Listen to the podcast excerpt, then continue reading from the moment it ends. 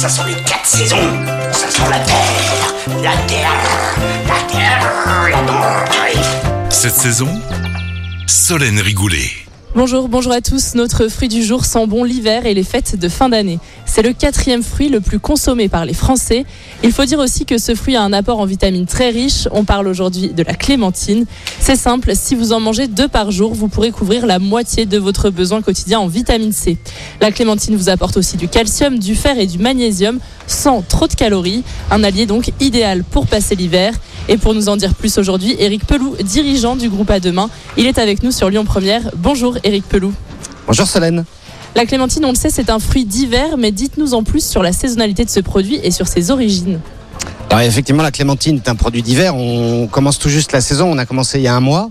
Euh, et la saisonnalité de la clémentine, quand on se positionne au niveau de l'Europe, eh ben, on est en plein dedans. C'est produit en Italie, c'est produit en Espagne, c'est produit en Corse.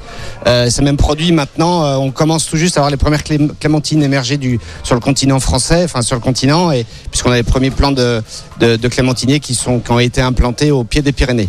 Vous m'avez parlé de la clémentine corse, c'est une clémentine qui est IGP, indication géographique protégée. Vous pouvez nous en dire plus sur cette variété? Alors c'est pas une variété, c'est un, une origine, c'est une IGP. Il y a deux variétés principales euh, en Corse euh, et qui se succèdent euh, pour être en permanence la plus fraîche possible. En fait, on parle de clémentine comme tous les fruits, c'est une succession de variétés avec un même bassin de production qui fait que ben on se régale avec ces produits qui sont le plus frais possible. Et on les voit donner de la couleur aux étals. Pouvez-vous nous dire comment bien les sélectionner sur euh, nos marchés? Alors c'est très simple, la clémentine est un produit qui est, qui est facilement euh, identifiable en termes de fraîcheur et ne serait-ce que par les feuilles, quand on vend de la clémentine avec des feuilles, si la feuille est bien fraîche, ça veut dire que bah, la, la, la, coupe a été faite euh, de, de manière très, très récente. Euh, il faut qu'elle soit ferme, et il faut qu'elle soit brillante, qu'elle soit vivante, ça se voit à l'œil, c'est très facile. Alors s'il n'y a pas de feuilles, il y a ce qu'on appelle le pédoncule, qui est la petite queue qui reste au-dessus de la clémentine quand on a, après l'avoir coupée. Quand elle est bien verte, quand ce pédoncule est bien vert, vous pouvez être sûr que la clémentine sera fraîche. Il faut pas qu'elle soit souple. Si elle est souple, elle va devenir sèche. Elle sera peut-être en surmaturité. Donc euh, voilà. Ça veut dire quoi? Ça veut dire qu'elle manque d'eau, qu'elle s'est asséchée? Oui, qu'elle a un petit peu trop attendu, était trop conservée dans des grands frigos ou dans voilà dans des zones de stockage. En tout cas, euh, le meilleur, euh, la meilleure personne pour vous recommander euh, ce type de fruit, ça va être votre primeur. Ça va être sur un marché ou chez un primeur qui a un, qui a un joli magasin. C'est lui qui va vous conseiller sur un bon fruit en général. Et vous avez parlé de la conservation justement une fois qu'on l'a choisi et qu'on rentre à la maison. Comment est-ce qu'on le conserve?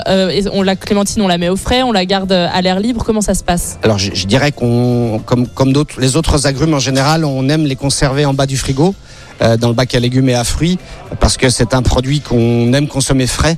Euh, c'est là où on retrouve toutes les qualités organoleptiques et euh, voilà mais c'est n'hésitez pas à les mettre au frigo contrairement à d'autres fruits qu'on déconseille de mettre au frigo ou une tomate par exemple donc euh, mais là voilà sur la clémentine mettez-la au frigo il n'y a pas de problème Ok. et, et pour, pour mieux la déguster sortez-la peut-être une heure avant le avant le repas pour qu'elle se elle se tempère un petit peu qu'elle ne soit pas trop froide Côté cuisine, la clémentine, on aime bien la déguster en dessert, mais maintenant ça se fait de plus en plus aussi de la cuisiner.